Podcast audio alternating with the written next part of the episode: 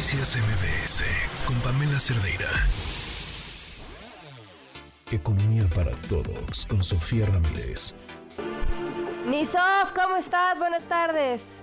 Bien, ahora tengo yo menos tos y menos mocos que tú, lo lamento, caray. pues así estamos todos, caray, ya ni modo. Pues sí, pero mira, mira, la verdad es que dentro de todo creo que nos va a venir bien el cierre de año, nos va a venir bien tomar pilas, porque el próximo se viene con todo porque entre otras cosas va a traer muchísimo dinamismo económico. Ya, olvídate del New Sharing, ahorita hablamos de eso. La elección, el último año de un gobierno que ha gastado dinero solo cuando hay crecimiento económico, pero no cuando estamos en contracción económica.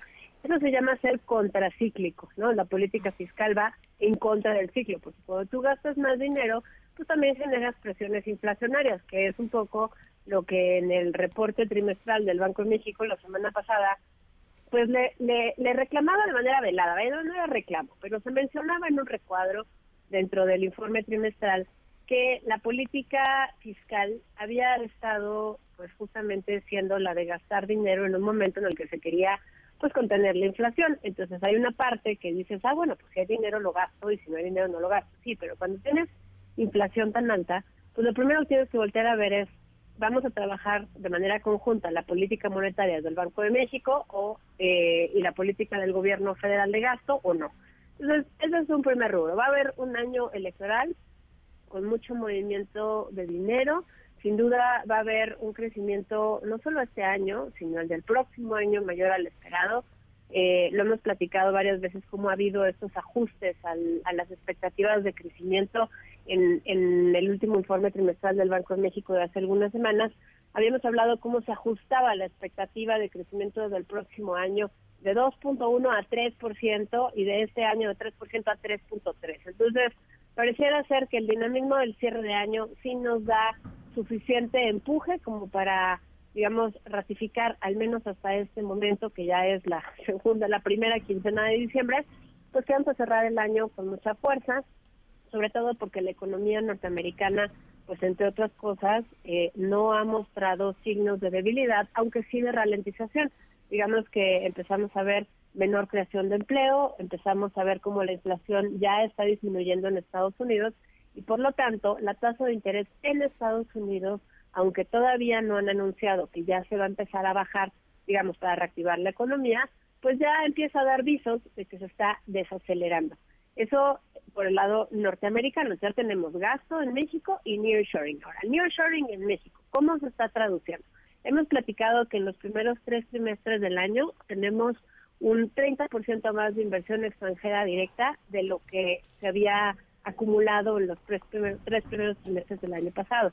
El problema está que una vez que tú haces un anuncio de inversión, pues todavía hay un trecho largo hasta que se concreta.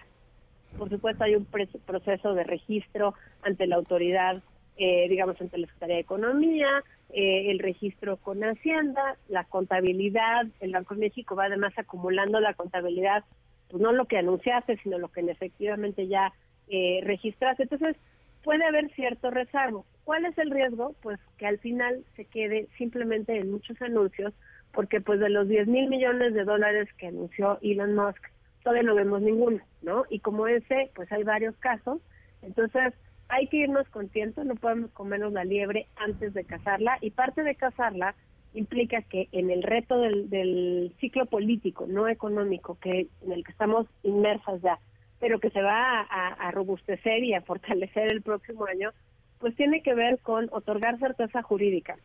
¿Qué quiere decir certeza jurídica? Que no te cambien las reglas del juego a la mitad. Una vez que tú vas a invertir, pues tú lo que quieres es que no te cambien eh, la ley o la norma para que no pueda haber maíz transgénico o porque resulta que la electricidad la va a hacer solo el Estado mexicano o bueno, eso es certeza jurídica. Pero hay una parte importante que tiene que ver también con violencia, con Estado de Derecho, con crimen organizado ese es uno de los principales factores que incrementan los costos para las inversiones o que incluso pueden llegar a pensarse pues si ponen la planta o no en un lugar donde hay muchos homicidios o mucha presencia del crimen organizado porque viene acoplada con extorsión. Y hay un tercer rubro con el Estado de Derecho que además de la certeza jurídica y además del cumplimiento de los contratos y la seguridad pública tiene que ver con los órganos autónomos. esta semana hemos escuchado ya que desde el púlpito presidencial se habla de desaparecer a los órganos autónomos. Se dice súper rápido. Y así como de a pie, diría yo, ah, pues vamos a seguir recortando el gobierno, lo que no sirve, pues se va.